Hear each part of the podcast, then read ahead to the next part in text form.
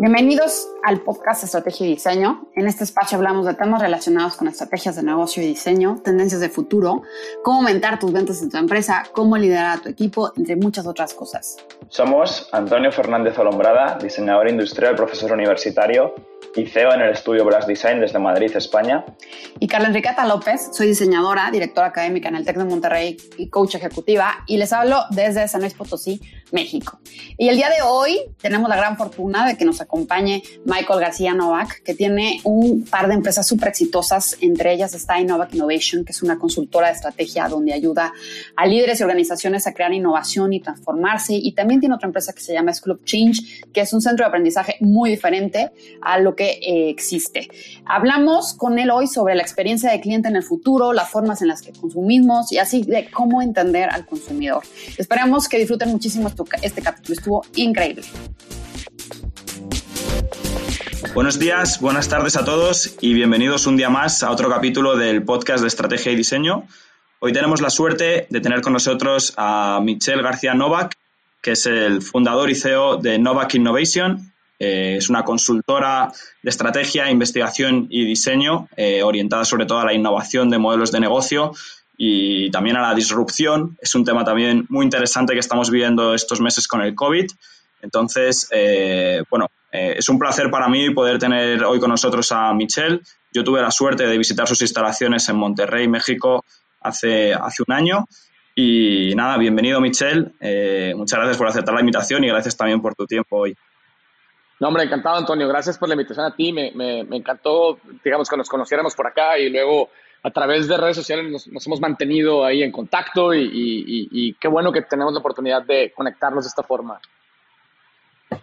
Muchísimas gracias, Michelle, por estar aquí, darnos de tu tiempo, es súper importante, es súper valioso, sabemos que tu tiempo es oro y gracias por estar aquí para compartir a este público.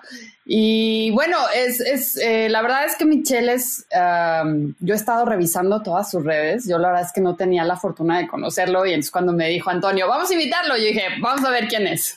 entonces, la verdad es que es súper interesante lo que él hace, es, eh, de hecho me llamó la atención así inmediatamente, me atrajo el ojo y estuve viendo... Eh, algunos de los, de los pequeños videos que, que, lanzas en redes sociales y me capturaron de volada y me pareció súper interesante todas tus diferentes ramas de negocio, ¿no? Ya sea toda la parte de innovación que tienes, toda la parte de School of Change que tienes también académica y también Michael tiene un podcast. Y bueno, pues justamente él está innovando, ¿no? O sea, hablando de esta parte donde tiene esta consultora de estrategia e innovación, está innovando constantemente está eh, haciendo negocios que van eh, que, son totalmente diferentes a lo que estamos acostumbrados. Entonces, Michael, me encantaría que nos pudieras eh, contar de una manera así bien rica como tú lo haces este, y bien clara, qué es estrategia, o sea, qué es estrategia, qué es innovación y por qué es importante para los negocios pensar en ella.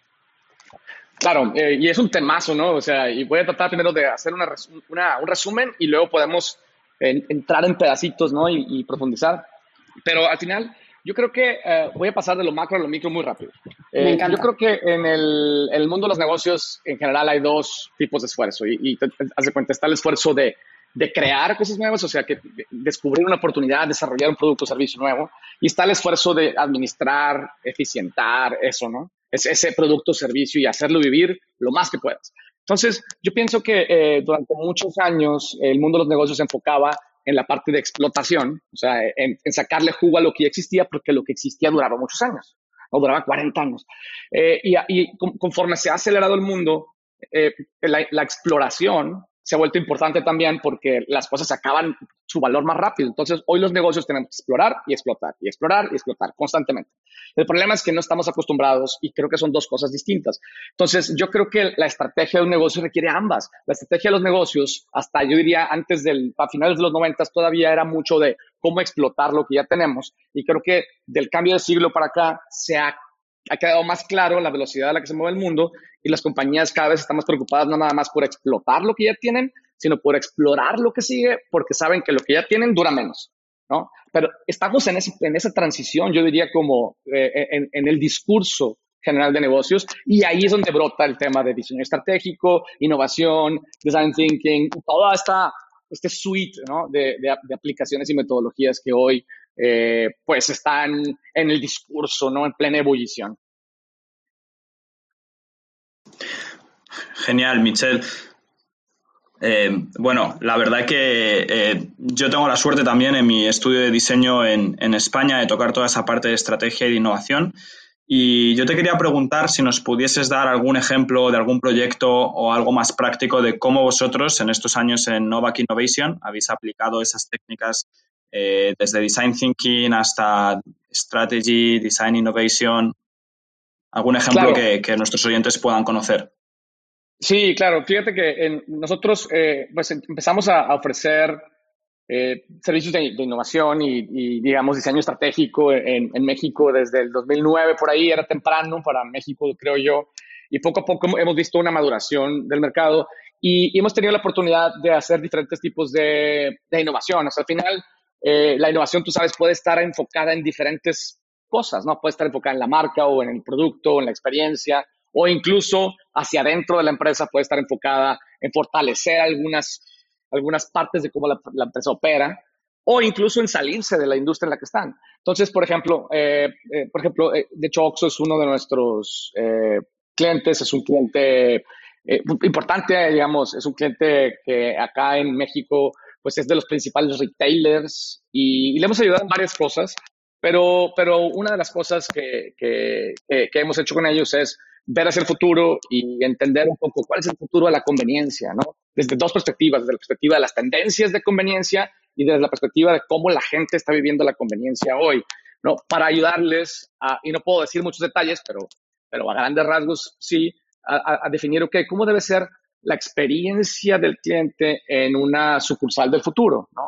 Y entonces pasamos desde estudiar el futuro desde el punto de vista de las tendencias, entender las tendencias desde la perspectiva de la gente, entender lo que necesitan y después crear una experiencia nueva y luego encima de eso diseñar arquitectónicamente la tienda modelo y, ahí nos quedamos. De hecho, la pandemia ahí nos dejó. ¿No? Eh, y, bueno, yo creo que seguramente un proyecto como ese, después de esta situación, va a cambiar dramáticamente. ¿no? Espero que me inviten a cambiarlo. Ese es un ejemplo, ¿no? Otro ejemplo de cosas que hemos hecho, hay un banco aquí, eh, digamos, local en México, muy regional del, del, norte, de hecho se llama Banregio, ¿no? Este, este, banco estaba buscando reinventarse y de hecho nos invitaron. Había, había un, cambio de dirección porque hay una generación nueva en la dirección, una persona muy joven y muy visionaria, y, y, nos invitó a, a decir, oye, ¿Qué, oportunidades hay en la relación con nuestros clientes? Las oportunidades que ellos estaban explorando eran oportunidades muy, muy digitales eh, y, por, por, la juventud de este, de este director y demás.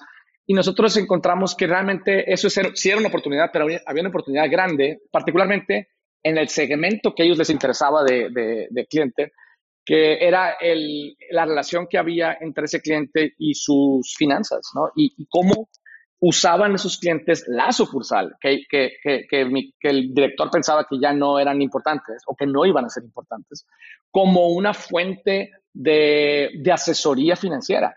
¿no? El gerente de la sucursal se volvía como el asesor financiero. Entonces, les ayudamos a encontrar esa oportunidad y a desarrollar toda la estrategia de, de atención y servicio en sucursal bancaria. ¿no? Y hace cuenta que transformamos un poco las sucursales en una especie como de lugar comunitario donde hay, donde hay, donde hay este, clases, donde hay asesoría, donde te ayudan a tomar decisiones. Y, y ese fue un poco la recomendación nuestra, muy purista. A la hora que le implementaron, digamos que le bajaron el tono a eso, pero al final eso ha sido, y ha sido súper exitoso. Eh, transformaron sus 130 sucursales con esas perspectivas y, les ha ayudado muchísimo a, capturar nuevos clientes. ¿no? De hecho, no tengo las métricas porque sé que es importante para ti, pero ha sido importante, o sea, digamos, por encima de un 30% de nuevos clientes capturados a partir de que, de que lo empezaron a ejecutar. No, esos son dos ejemplos, puedo poner más, pero no quiero consumir demasiado tiempo. Para mí hay una relación entre, entre el expertise y la educación. a qué voy? No, yo, por ejemplo, yo vengo de una familia de educadores, mis papás fundaron una escuela de diseño en, México, de las primeras, ¿no? Y yo la dirigí durante 15 años y aprendí muchas cosas. Y una de las cosas que aprendí es que las escuelas, somos muy buenas en ser escuelas, pero creo que el, futuro de, la educación está, no, está, no está tan centralizado, sino más bien va a haber diferentes modelos. Y uno de ellos es, creo que los expertos tienen, tienen una oportunidad muy grande, o sea, quien tenga un expertise específico en impartir esa, esa, esa expertise vía educación, aparte de brindar los servicios. Entonces, lo que dijimos, ok, ¿por qué no creamos una rama educativa de una escuela ejecutiva de innovación eh, que no tiene grado, que se mueve rápido, que puede sacar programas nuevos todo el tiempo? Y eso es lo que hacemos. Entonces, somos un, grupo de, de, digamos, de expertos en innovación. Nos ha costado mucho trabajo desarrollar esa expertise. Lo hemos toolkitizado todo. En realidad, hemos aprendido de todo lo que está allá afuera y hecho un mix.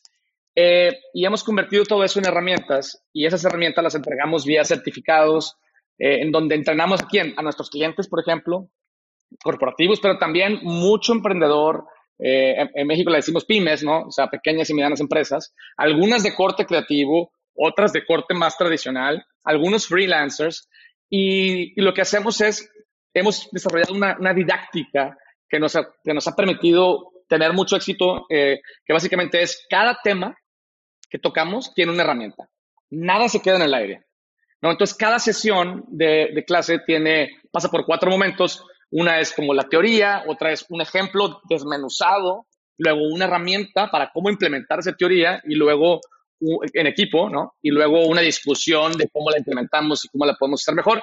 Cada tema, ¿no? Entonces, eso nos ha hecho ser muy, muy estratégicos en seleccionar los temas. Entonces, tienes que tener menos temas para profundizar más y para poderlos activar de esa forma. Y ese es a grandes rasgos, ¿no? La forma en la que trabajamos. Genial, súper interesante. Me ha recordado mucho esta última parte, Michelle, a esa famosa teoría de la especialización en T o la especialización más cuadrada, ¿no? Y yo te quería preguntar, eh, porque yo te sigo también mucho por redes sociales, eh, tanto por LinkedIn como por Instagram, y veo que últimamente estáis compartiendo muchísimo contenido, estás generando también muchos vídeos, eh, muchos carrusels, slides, etcétera. Y yo creo que ahora mismo hay muchas empresas que se han pasado a este lado de creación de contenido digital debido al COVID. Y os quería preguntar a vosotros si creéis que habéis visto un aumento a lo mejor de atracción de leads, de clientes. Sé que habéis organizado webinars, ¿qué tal os ha ido? ¿Lo recomendarías? Sí, sin duda, sin duda. Yo, yo, pienso varias cosas. Eh, o sea, hay, hay, personas con las que yo hablo que me dicen, no, es que la pandemia, la pandemia cambió todo. Yo digo, no, no, la pandemia no cambió nada, la pandemia aceleró todo. ¿no? estas cosas ya venían pasando, simplemente eh, queda más claro ahora que eso es lo que hay que hacer. Entonces yo pienso que muchas cosas, ¿no? Yo creo que la creación de contenido me parece que es muy importante para cualquier persona o marca, ¿no? Y siento que la, la, diferencia entre una persona y una marca se están, ¿sabes? Se están borrando. Las personas se comportan como marcas y las marcas se quieren comportar como personas. Y el contenido es una manera de, tener una relación más personal con, una audiencia. Eh, yo creo que, que, las, que, las, que en general las empresas necesitamos ver el contenido como una manera de demostrar eh, nuestra promesa de valor. No creo que durante muchos años la mercadotecnia eh, incluso aunque sea en canales digitales, ha consistido en prometer. Cuando en realidad yo creo que ahorita lo que la gente necesita es que le demuestres. Y entonces en esa demostración está la combinación entre hacer vídeos y hacer eh, carruseles, pero sobre todo que ese, eso captura la audiencia para que luego lo puedas llevar a una experiencia tipo webinar, eh, digamos, webinar en términos nada más del canal, pero que hay miles de formas de hacer webinars, donde puedas demostrar esa promesa, ¿no? Donde puedas decirle, ah, mira, si yo soy una consultora, aquí está una herramienta, vamos a probarla juntos, y si te gusta, podamos hacer un proyecto.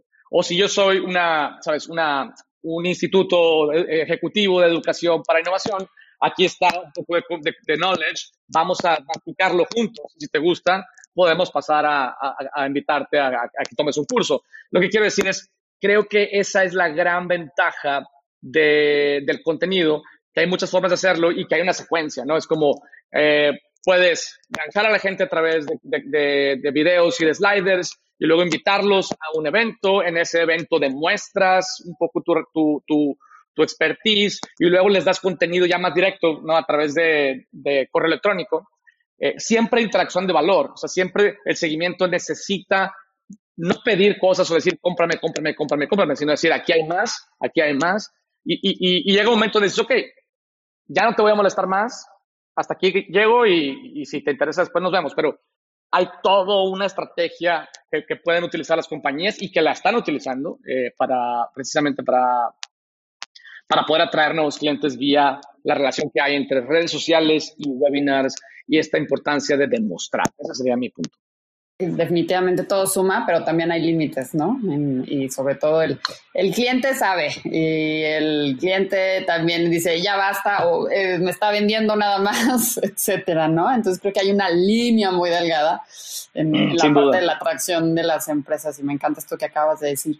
Oye, y entrados en esto, que es un poquito hablar ya sobre oportunidades, Em, y tú que estás tan metido en toda esta área de, tendencias y oportunidades, ¿qué es lo que ves ahora con esta pandemia y, con lo que, qué es lo que ves que pueda venir? ¿no? Digo, creo que claramente ya se ven algunas cosas, pero tú desde tu perspectiva ejecutiva, desde tu perspectiva de, estrategia con las empresas, ¿qué es lo que ves que venga en, en puntos de tendencia y oportunidades? Sí, yo, yo lo que veo que va a venir y que, y que, y que es, es, algo que intuyo eh, y, que, y, que, y, que, creo que va, vamos a ver más de esto en los siguientes meses, es, hay muchas, hay muchas industrias y muchas categorías de productos que dependían fuertemente de la interacción cercana entre humanos, ¿no? particularmente la industria de servicios, eh, yo creo que la industria de servicios, estoy hablando de salones de belleza, restaurantes, eh, eh etcétera, eh, terapias, sabes, todas estas cosas. lo que hacían era, había una persona con una expertise que aplicaba esa expertise directamente a otra, ¿no? Ahora, en, una situación donde las personas estamos remotizadas o, nos estamos forzadas a, a interactuar de forma remota, lo que yo veo es que puede, y yo creo que va a haber, un surgimiento importante de algo que hay un, hay un futurista muy famoso de los 70, bueno, ya falleció, pero se llamaba Alvin Toffler. Alvin Toffler inventó un término que a mí me encanta. Eh, en los 70 predijo cosas increíbles que ahora estamos viviendo. Eh, él dijo, el, el, término que él inventó es prosumer, ¿no? el, el, que era una combinación entre producción y, y consumo. O sea, lo que él decía es, el consumidor va a tener a, la mano eh, en su casa maneras de ser parte de la cadena productiva de una industria y, usar eso para poder customizar el valor que obtiene de, una compañía o marca. Entonces yo creo que por ahí va el prosumerismo DIY, do it yourself. Me, me imagino, por ejemplo, los restaurantes enviándote ingredientes, recetas, este, un link para un video e incluso rentándote una Thermomix para que puedas cocinar en tu casa. Me imagino eh, a lo mejor el salón de belleza que, que, te vende cierto equipo y, y, te, o sea, entonces veo como hay, un, hay, un, hay, un, término que de hecho lo encontré y sí existe, y yo creo que lo vamos a escuchar más, product as a service, donde los productos se vuelven plataformas para brindar servicio. Y, y creo que eso va a crecer un montón. Y en ese contexto, creo que la educación va a ser un elemento clave de todo tipo de industrias de estos de servicios, en donde yo te doy los ingredientes y te doy remotamente la educación para que desarrolles el skill de cocinar bien. Te doy el equipamiento y te doy remotamente la educación para que desarrolles el skill para cortar el pelo bien.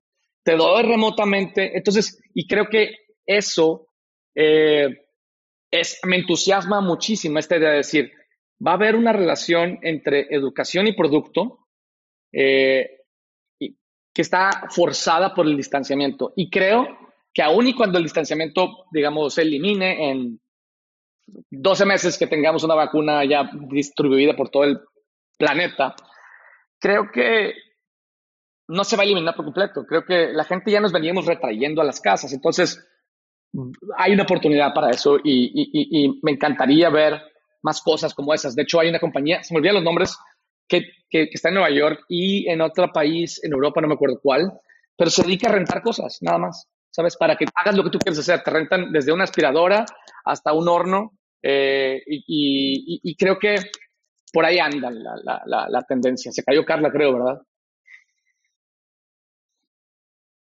Sigue, sigue por aquí, sí.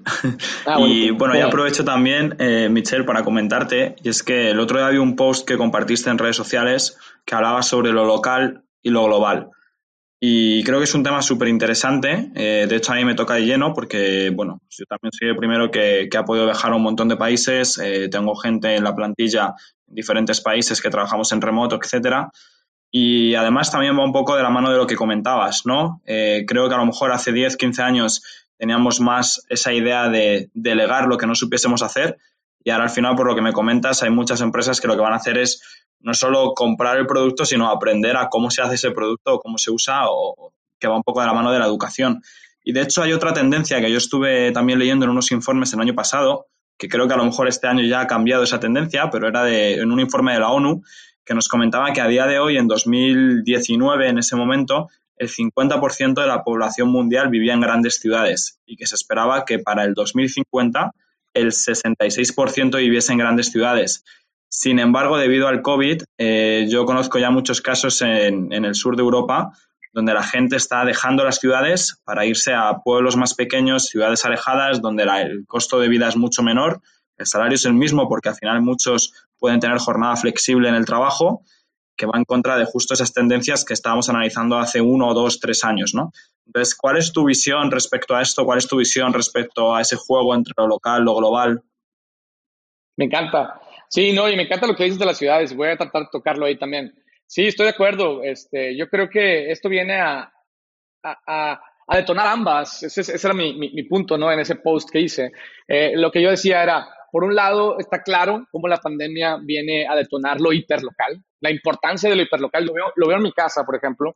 Eh, yo observo mucho lo que hace mi esposa y lo que hacen aquí en mi casa y, de repente estoy, estoy aquí todo el día, me doy cuenta de qué pasa. Y entonces, antes, por ejemplo, mi esposa iba, había cosas que compraban en el supermercado y cada vez más empieza a darle preferencia a lo mejor al verdulero local, eh, eh, al que hace pura, pura comida artesanalmente hecha de gente que vive muy, o sea, que, que atiende digamos, casi casi este código postal, ¿no? Entonces, por un lado, eso creo que va a crecer, uno, por el tema de confianza, ¿no? Y, y creo que la confianza se ha vuelto como un lujo, ¿no? Para las marcas. Eh, ahora las marcas tienen que demostrarte que te están cuidando y cuando tú conoces a la gente cercana, confías más en ellos. Pero por otro lado, eh, también creo que las cadenas productivas globales, ¿no? De muchas compañías, sobre todo las marcas establecidas, pues mueven ingredientes y piezas por todo el mundo y ahora las, fronteras están complicadas. uno de mis clientes es un exportador, importador y,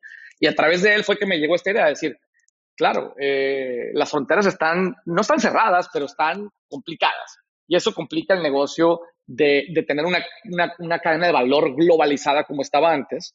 Entonces, digamos que se va a hiperlocalizar muchas cosas, ¿no? Pero por otro, todo lo físico yo digo que se va a hiperlocalizar.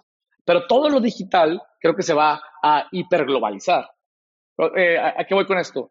Por ejemplo, eh, si, por ejemplo, esta conversación que tenemos ahora, colaboraciones que tú estás haciendo desde Madrid a San Luis Potosí, ¿no? Con estudiantes, eh, o sea, todo lo que se pueda digitalizar se va a hiperglobalizar. Y entonces, por ejemplo, ¿por qué? Porque si el único canal de interacción entre dos personas es, Zoom o Skype o cualquiera de esas plataformas, entonces, eh, no importa dónde estés, lo que importa es que seas un experto, lo que importa es que conozcas la cultura y hables el idioma, eh, y eso, digamos, que nos permite llegar más lejos. ¿no? Por ejemplo, uno de los pivots que, a mí me, han interesado, y no, no, obviamente no va a salvar a la compañía, pero no importa porque está muy interesante, es el uno de los pivots de Airbnb. Tú sabes que Airbnb es una compañía que ha estado seriamente afectada, ¿no? Era, era, era la compañía unicornio y ahorita está seriamente afectada.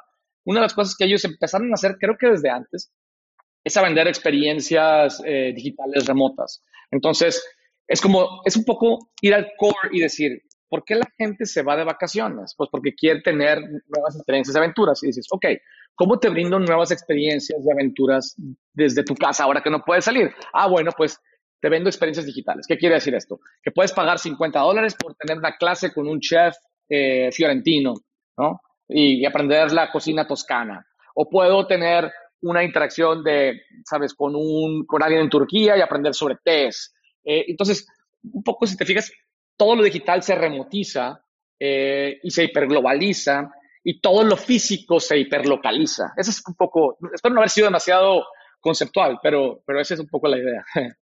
No, no, se, entiende y además yo también para completar un poco lo que comentabas, tengo otro ejemplo muy bueno que me ha tocado de lleno por proyectos en los que hemos colaborado, que es Tecnogym, que es una de las marcas principales de máquinas de gimnasio, es una marca italiana.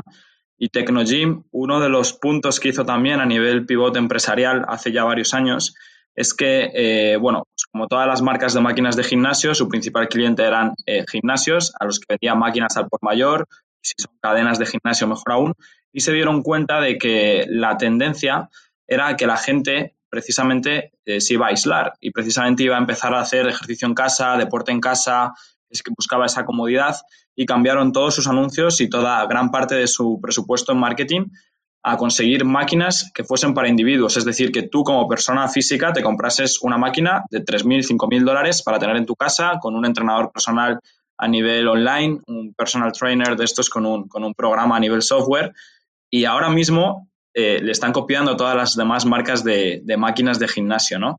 Y es justo porque ellos estuvieron muy avispados en esa parte de analizar muy bien el mercado, el nicho y el usuario suyo, ¿no? Sí, no, y me encanta. esa tendencia se parece a lo que hablábamos en el, punto anterior, ¿no? Donde te vendo el aparato, pero te vendo la educación. Y eso viene también desde Pelo, no sé quién empezó, pero me recuerda Peloton, que me encanta como, como concepto. Eh, ya se lo está copiando la otra marca de otra marca que no me acuerdo cuál es, americana, pero también, por ejemplo, no sé si has visto este producto que yo me encantaría tenerlo, se llama eh, el espejo, The Mirror, donde, que es un espejo, y ese espejo es como una pantalla espejo, así muy futurística, donde a través de esa pantalla espejo puedes tener interacción con, o sea, hiperglobal, en vivo o grabada, con instructores que te ayudan a entrenar, ¿no? Entonces es como educación, producto, eh, está, a me, me, encanta esa tendencia. Está muy bueno el ejemplo, Antonio. Me encanta todo esto que, que acaban los dos de decir. Eh, creo que este ejemplo que dijo Antonio eh, y que luego lo reforzaste tú, Mitchell, con la parte del mirror, que me parece de Philippe Stark, ¿no? Ese diseño. Este, no sé, es, Sí, me parece que sí. Eh, este es, es experiencia, ¿no? O sea, lo que el usuario ha venido eh, consumiendo eh, estos últimos años no es justamente probablemente el producto, sino la experiencia, ¿no? Lo que me va a dejar ese objeto, lo que me va a dejar ese espacio, lo que me va a dejar ese servicio, pues probablemente vaya por ahí. Y, y, y, super metido en esta línea también de las tendencias de las que acabamos de hablar, ¿no? Porque qué será lo que el consumidor eh, va a estar consumiendo. Me encanta la parte de local y, de hiperlocal que acabas de mencionar. Me parece muy acertada y creo que tenemos que tener los ojos súper abiertos en eso. Y Michelle, también te quería preguntar algo em, relacionado a, fíjate, vi un post tuyo eh, sobre la parte de la angustia. Eh, porque, porque creo que em, mucha gente ahorita está súper abrumada y angustiada y muchas veces eso paraliza eh, si no lo enfocamos bien. Entonces, más con esto, ¿no? Ahorita con pues estos índices en México que están saliendo de desempleo, las notas que salen diario de 500 mil empresas van a cerrar y bueno, 20 mil cosas, ¿no? Entonces, ¿cómo? Eh, yo sé que dentro de School of Change tú tienes estos cursos que van enfocados también a toda esta parte de liderazgo y nos encantaría hacer un segundo capítulo contigo de esto porque puede ser súper enriquecedor. Buenísimo. Ay, qué padre. Sí, creo que puede sumar muchísimo a la sociedad porque esos temas rara vez se tocan y en las empresas son fundamentales. Pero eh, bueno, en, esta parte de la, de la angustia, eh, ¿qué, qué, qué, nos pudieras compartir? O sea, ¿cómo podemos reenfocar eh, la parte de, la, de la angustia? Fíjate que me, me, me, me encanta ese punto y, y, es un post que, que, que, me tomó tiempo hacer, muy sencillo, pero porque yo me di cuenta, no sé ustedes, que como no tenía ganas yo de hacer contenido, es una de las cosas que no, no tenía ganas de hacer porque mis emociones no estaban, no estaban bien. Eh, y me ha pasado ya varias veces en, esta, en este proceso pandémico. Eh, y dije, ok, mi día cambiaba bien raro. Me, me levantaba muy triste al, principio y luego, y, luego durante el día había muchos momentos de mi, de mi día donde yo tenía miedo, ¿no? Eh, exacerbado. Y luego, y luego salía, salía el enojo y, me di cuenta que mi día estaba dominado por esas tres emociones, ¿no?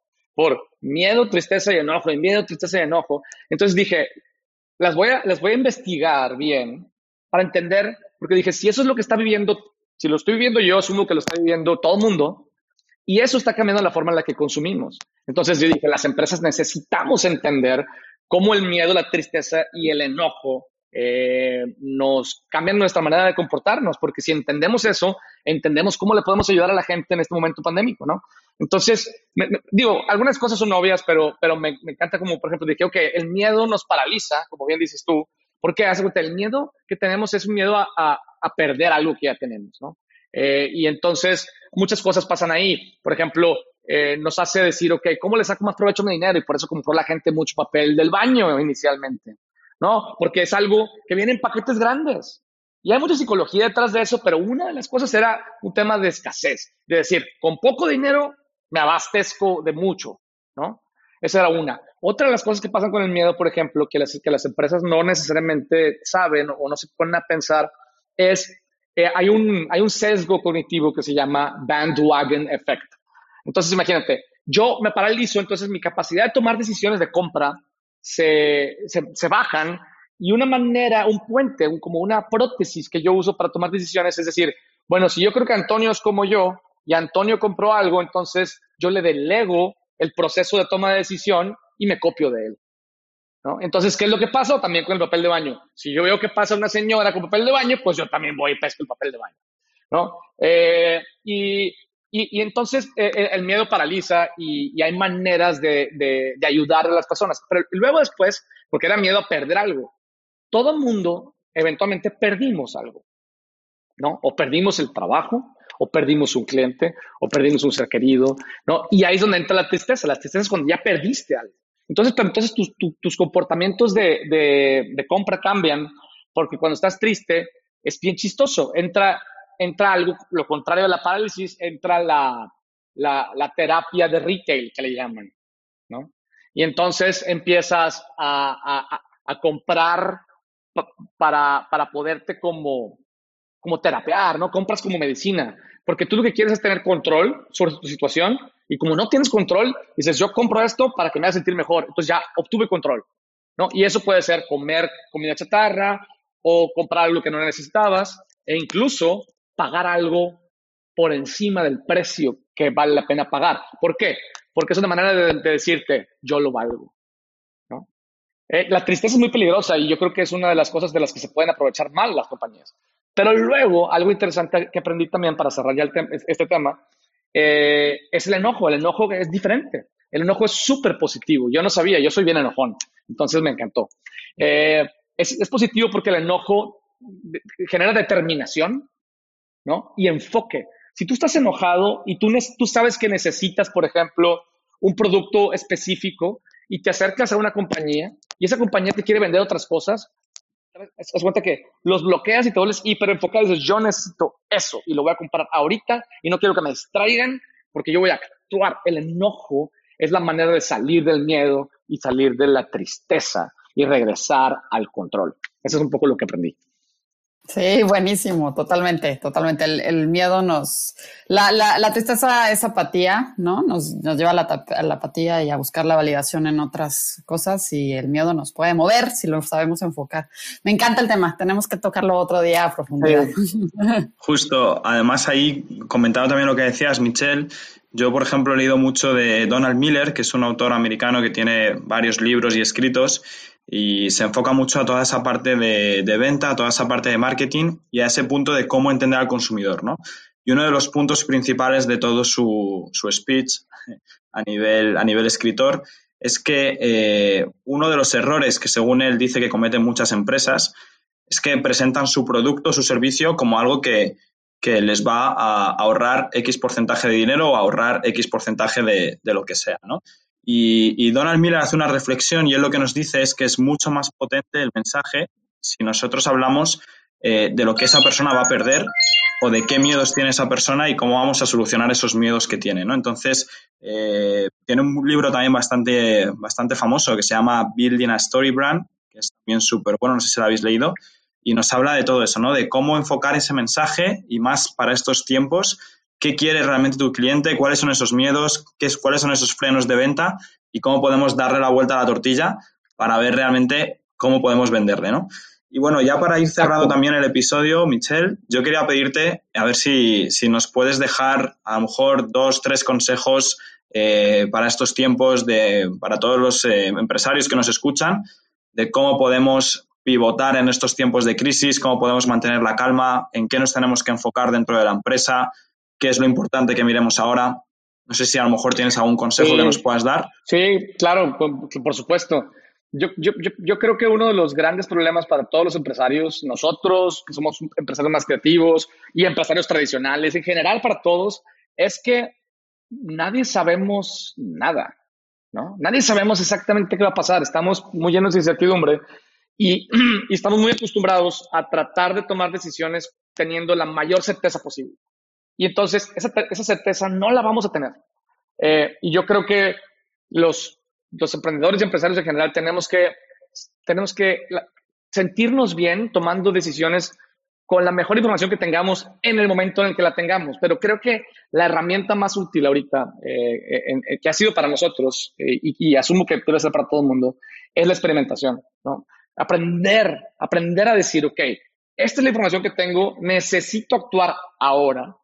¿Qué hipótesis tengo? ¿Cuál creo que es la solución? ¿Y cómo hago un experimento pequeñito para ver si esa es y, en lugar, y, antes de, implementar esa solución full y meterme, sabes, en un problema que a lo mejor es aprendo y si es la correcta, entonces la escalo.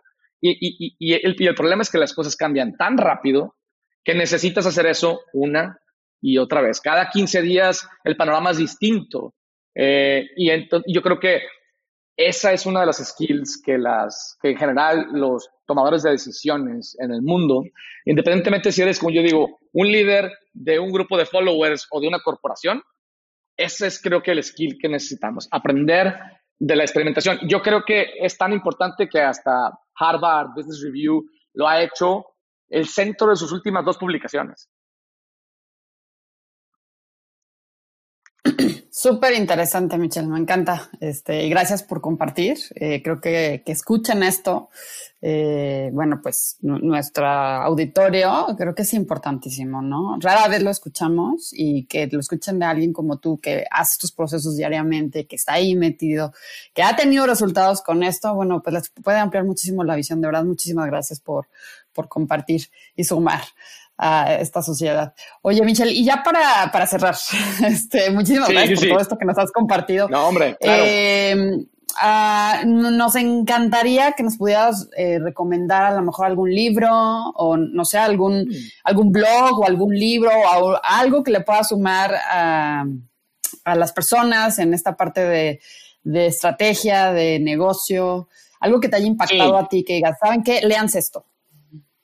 Sí, fíjate que, digo, creo que, no sé ustedes, pero creo que la pandemia ha traído cosas interesantes a todo el mundo. Entre ellas, haz de cuenta que yo leo más que nunca. Yo siempre he leído bastante, pero leo mucho más ahora. Eh, hago mucho más ejercicio que nunca porque no hay nada que hacer. Eh, no, pero, pero, pero tomando el tema este como del, del, de los libros, pues ha, habido, ha habido varios. Fíjate, una de las preocupaciones que yo tengo cuando me piden recomendar un libro es que yo tengo una filosofía que no necesariamente es la filosofía más, más común a la hora de, de dónde aprender. Eh, yo no soy tan selectivo en términos de, de decir, ah, tengo que ver la mejor serie o tengo que leer el mejor libro. Yo creo que uno puede aprender de cualquier cosa. Eh, entonces yo a veces me, me, me, me, clavo en libros que a la hora de recomendarlos vas a decir, ah, este libro es una basura. No importa, pero hay, hay, hay nuggets de valor en la basura, ¿no? X, no te voy a recomendar libros basura, pero hay dos libros que me, que, que, me, que me, han llamado la atención este, en esta pandemia.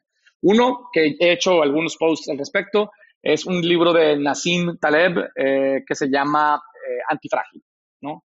Antifrágil, básicamente lo que él dice es, tenemos que crear negocios no a prueba de crisis, sino que crezcan gracias a las crisis. Y yo creo que hay unos, está complejón el libro, está, está, está complejo, eh, pero hay unos insights ahí tremendos de qué significa ser antifrágil y podríamos hablar de eso por horas. Eh, está muy bueno.